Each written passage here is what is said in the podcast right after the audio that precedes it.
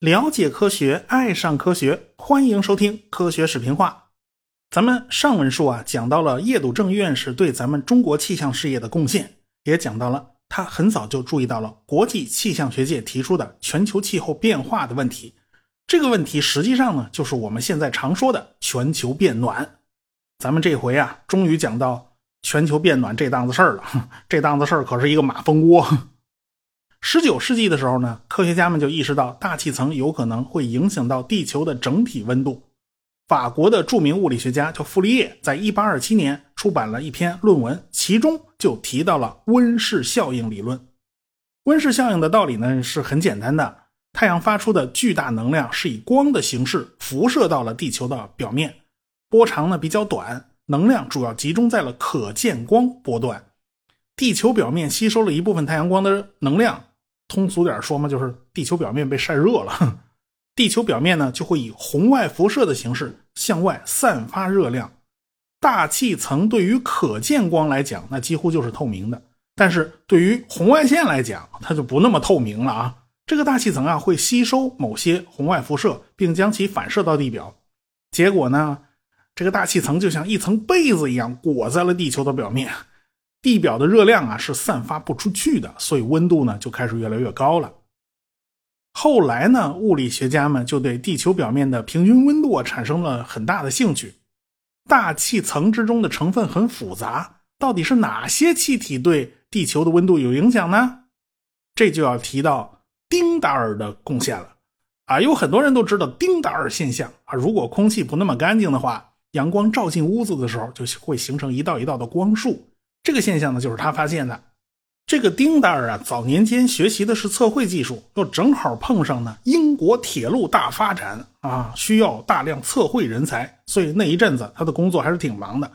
后来呢，建设铁路的高潮过去了啊，他没什么事儿了，他也就不得不改行了。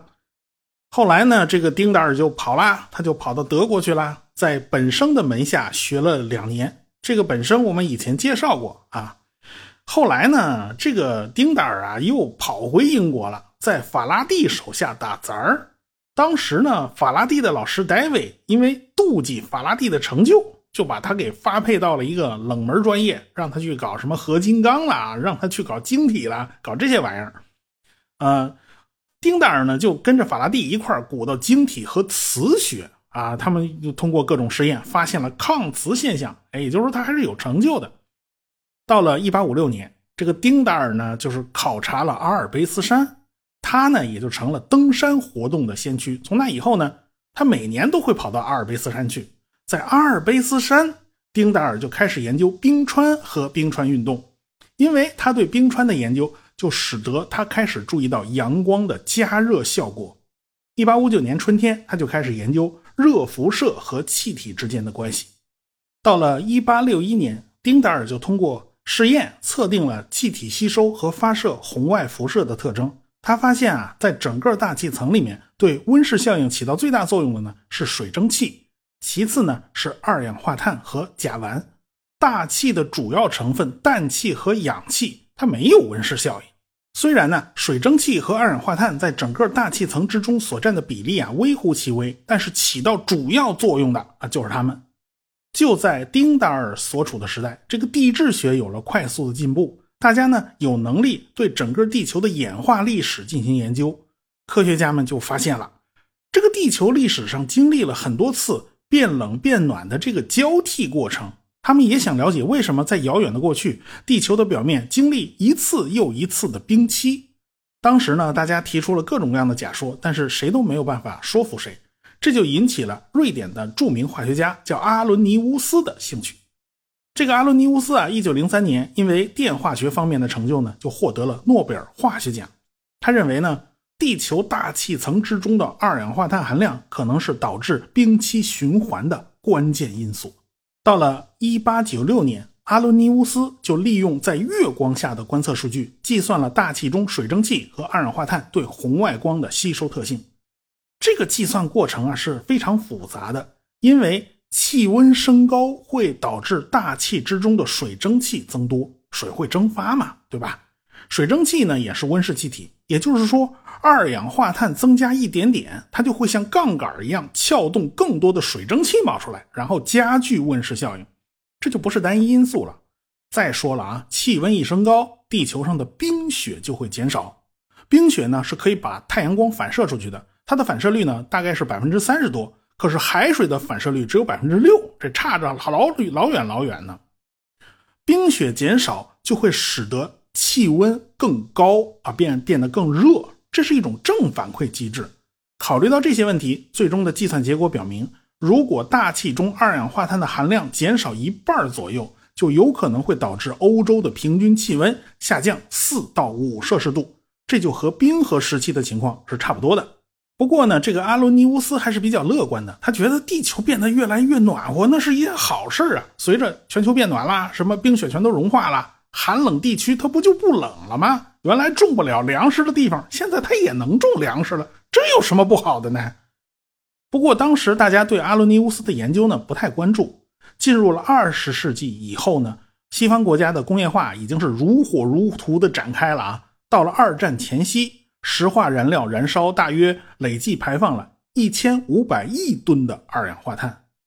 到了一九三八年，英国的一个工程师叫卡伦德，发表了全球一百四十七个气象站的直接观测数据。他详细列举了大气之中二氧化碳的累积速度、水蒸气和二氧化碳对于红外线的吸收，以及二氧化碳对大气层逆辐射的影响。接下来，他又讨论了大气层的逆辐射与气温的关系。根据现在观察的数据啊，自1880年以来，二氧化碳的浓度在不断的增加，导致地球每年以0.005摄氏度的速度在变得越来越热。当然啦，这个卡伦德他也是满怀乐观情绪，他也觉得这个全球变暖是一件好事嘛。当时大家普遍认为。冰河时代，那是一个非常非常悲惨的时代，对人类来讲，那就是个大灾难呐！啊，所以能够远离冰河时代，当然是一件很幸福的事了。但是，这个卡伦达遭到了气象学界的广泛质疑。说白了，还是因为他本人不是干这个的，他是个工程师啊，是个热力学专家，他专门鼓捣什么蒸汽机啦、透平啦之类的玩意儿。当时的英国气象局局长叫乔治·辛普森爵士，就认为。二氧化碳的含量上升与气候变暖之间呢，它没有因果关系，只是巧合而已。那你非要这么说呢？卡伦德他也没有办法回答呀，他就只好说了：未来二十年的温度曲线将为评价二氧化碳增温的准确度提供宝贵的证据。说说实话，他就是把答案留给了时间啊。但是他想不到的是，日后的研究数据是大大出乎了卡伦德的意料。这个一九三八年是个啥年份嘞？这个全面抗战都已经开打好长时间了。第二年，一九三九年，欧洲也打起来了。那二战全面爆发，谁还顾得上什么全球变暖了？大家现现在不挨炸弹就好事儿了。所以大家关注的重点呢，就不在这儿了嘛。到二战结束以后，全世界的经济呢就开始快速恢复了。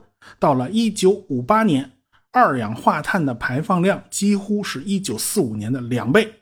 但是这十几年时间里，全球的气温却略有降低，哎，这就奇了怪了嘛！科学家们就发现啊，这件事儿好像没有这么简单，因为二氧化碳是可以被海水吸收的，植物呢也可以把二氧化碳变成氧气，有大量的二氧化碳实际上是会溶解在海水之中，这些因素你不能不考虑。所以科学家们就不得不去考虑新的反馈机制。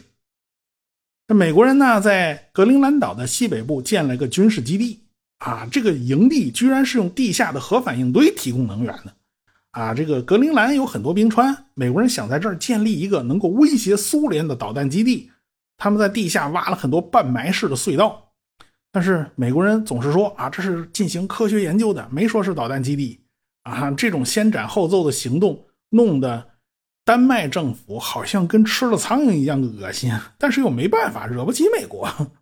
这个营地呢，被命名为世纪营啊。这个丹麦惹不起美国，但是美国人惹不起老天爷，因为冰川的活动，这个世纪营基地半埋式的地下隧道啊，它承受不了这种压力，全都变形了。后来美国人也就撤了。但是美国人在这个地方还真的搞了一些科学研究，他们打了一个洞，打穿了冰层，获得了长大概一点四公里的冰芯也就是一千四百米吧。冰川呢，其实是呃一次一次的降雪逐渐堆积出来的，然后被巨大的重量压成了结实的冰块。这种冰块之中啊，夹杂着很多的小气泡，这些气泡。也就成了研究古代大气成分的化石。通过研究冰芯可以对古代的地质与气候变迁提供足够的证据。通过对这些格陵兰冰芯的研究呢，大家发现啊，就在末次冰期之中，气候由暖变冷的速度是非常快的，大概呢只花了一百年时间。上世纪中期啊，全球的气候的确是比较冷的。再加上美苏冷战啊，所以这个大家就更冷了嘛。大家都是生活在核冬天的阴影之中啊，这几千枚核弹一块爆了啊，然后引起的烟尘呢就遮天蔽日，这些烟尘会遮蔽太阳光，呃，造成全球变冷，也就是说进入核冬天了。现在呢，对冰芯的研究就加剧了这种担忧，再加上六十到七十年代环保运动开始兴起。大家也意识到，空气中的尘埃啊，这不是个好东西，不是 PM 十就是 PM 二点五啊。这个保护环境的思想开始就深入人心了。到了一九七二年，这种担心全球变冷的情绪就达到了高潮。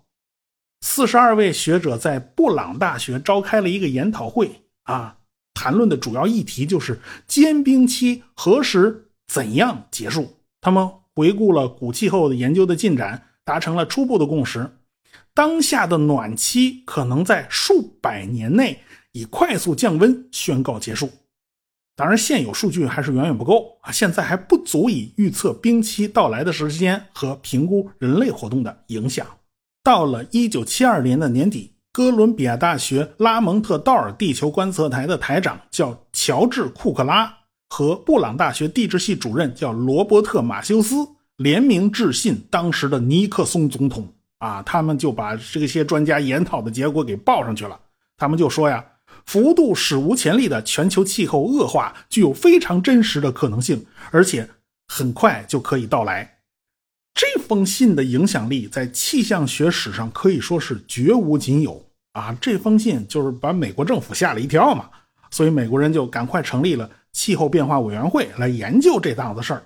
从此，气候变化就不仅仅是一个科学研究的问题了，它变成一个政治问题了。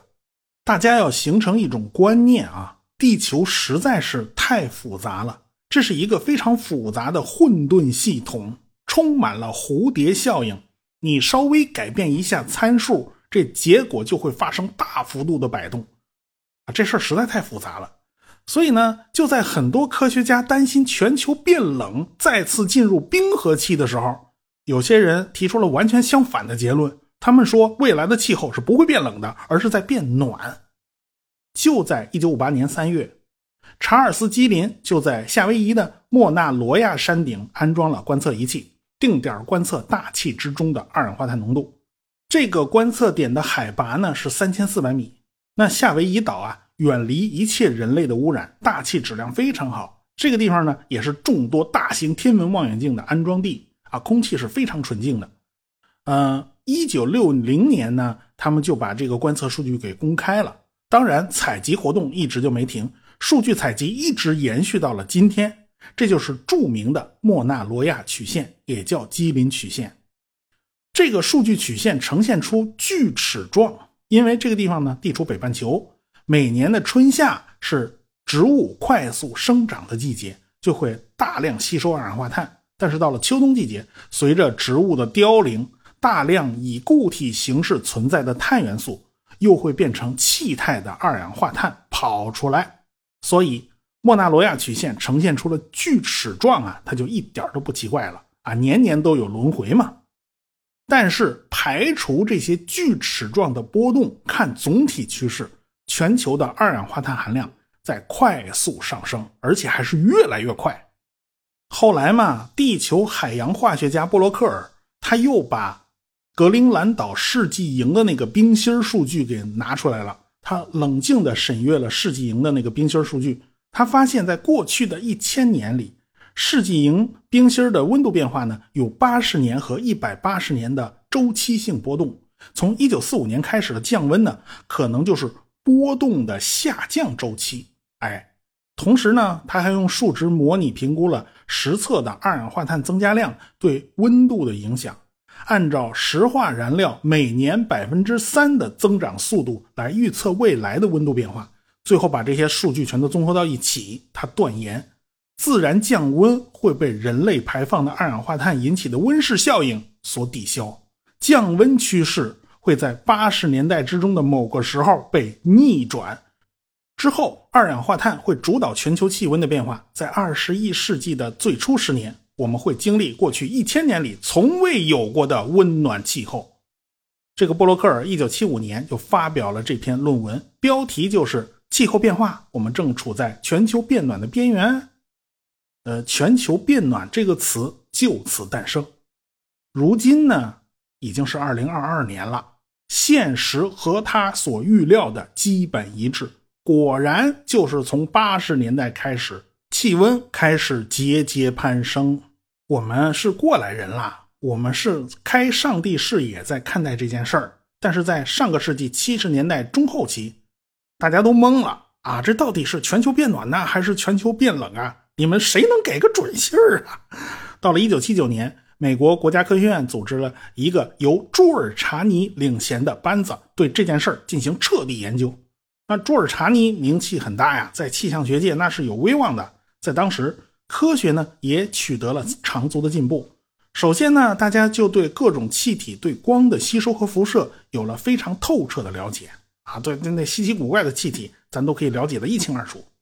对于大气之中的二氧化碳啦、甲烷啦、氮氧化合物啊等等气体，都可以给出非常细致的数据。另外呢，就是呃，来自于天文学方面的进展。这天体物理学家在研究恒星的时候啊，就把恒星发光机制以及恒星加热大气那这档子事儿也做了相当深入的研究。领衔研究的就是钱德拉塞卡嘛。呃，常听我节目的朋友肯定对这个名字是不陌生的啊。再说了，到了七十年代末，计算机也变得比以前更加强大了，计算能力呢也是今非昔比。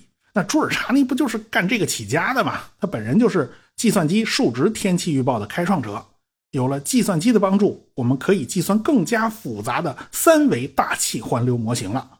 对了啊，顺便插一句，咱说到数学计算了，大家别忘了我的数学史收费专辑啊。上次讲到了欧几里得几何学的诞生，下次呢咱们讲初等数论啊，大家别忘了去捧个场啊。啊，扯远了，咱们扯回来。反正啊，最后朱尔查尼提交了一份二十二页的报告，这个报告明确指出。大气之中的二氧化碳增加一倍，将导致全球变暖一点五到四点五摄氏度。这个数据是非常准确的，到现在依然没有什么太大的变化啊。这个报告呢就被递交给了当时的美国总统卡特，剩下的事儿那就是政治家的事儿了。正好就是在这个节骨眼上，咱们中国刚好打开了国门，和世界科学界的呃联系呢恢复了。所以叶笃正他们几个就是在那个时候接触到了气候变化呀、全球变暖呐这些概念，所以咱们在学术的研究上它不算落后，搭上了这班车。否则的话，我们在这个问题上连发言权都没有。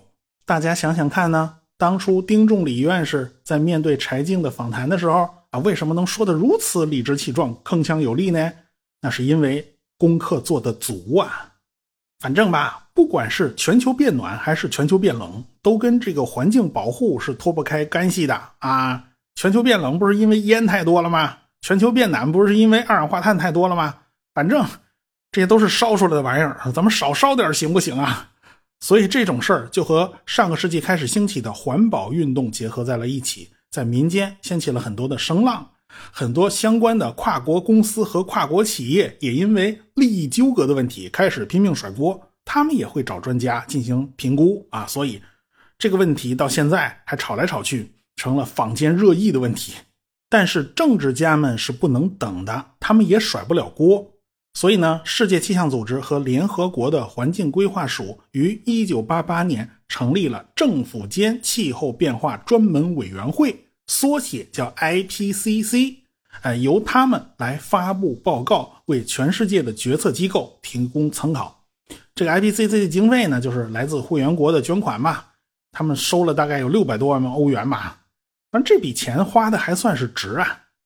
IPCC 呢，主要就是搞清楚几件事儿。首先是从科学角度评估气候系统如何运行、如何变化，然后呢，就是社会经济和自然系统对气候变化的脆弱性以及适应的可能性。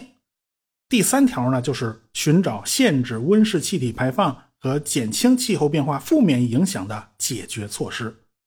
所以呀。IPCC 要出上一份报告，基本上得动用全世界几百位优秀的科学家共同协作才能完成。你别小看这份报告啊，拿到手里真是沉甸甸的。目前 IPCC 呢给了五次报告，今年呢要出第六次。大家关注的那些问题呢，渐渐的也有了答案。一九九零年的时候，专家还不能确定温度快速上升到底是自然原因还是人为因素。到第二次报告就已经可以明确。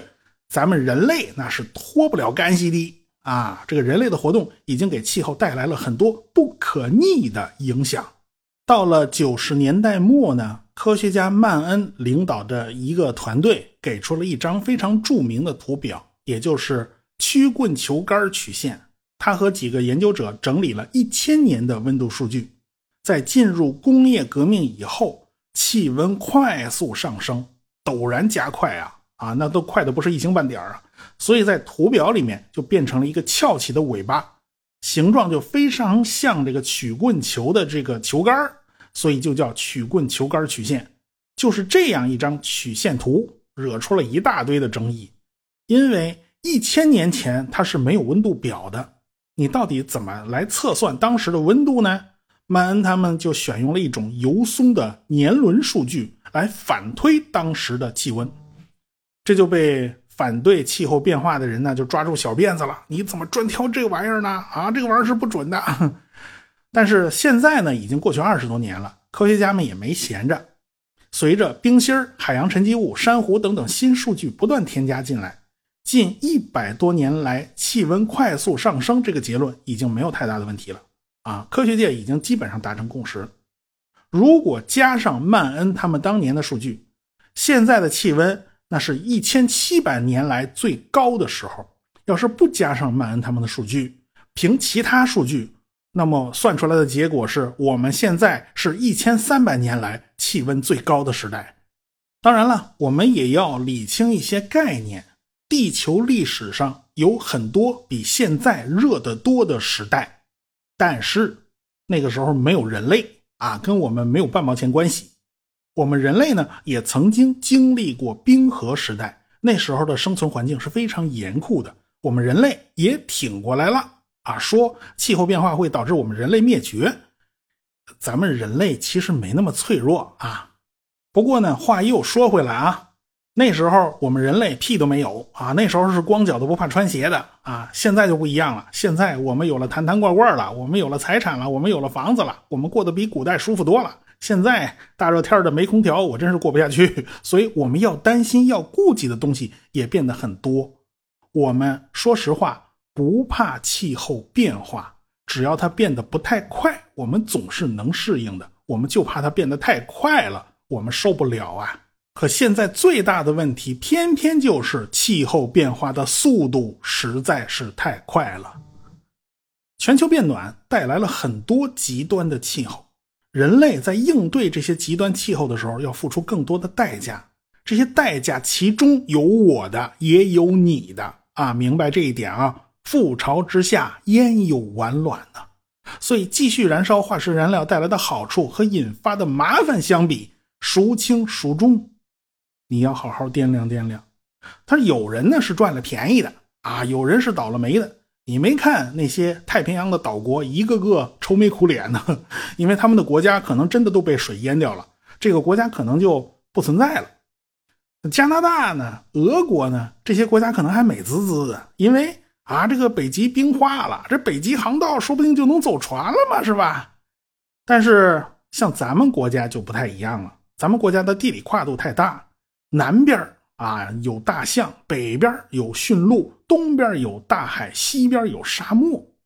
咱们国家是把什么因素都给包起来了，所以咱们国家就必须算算总账啊。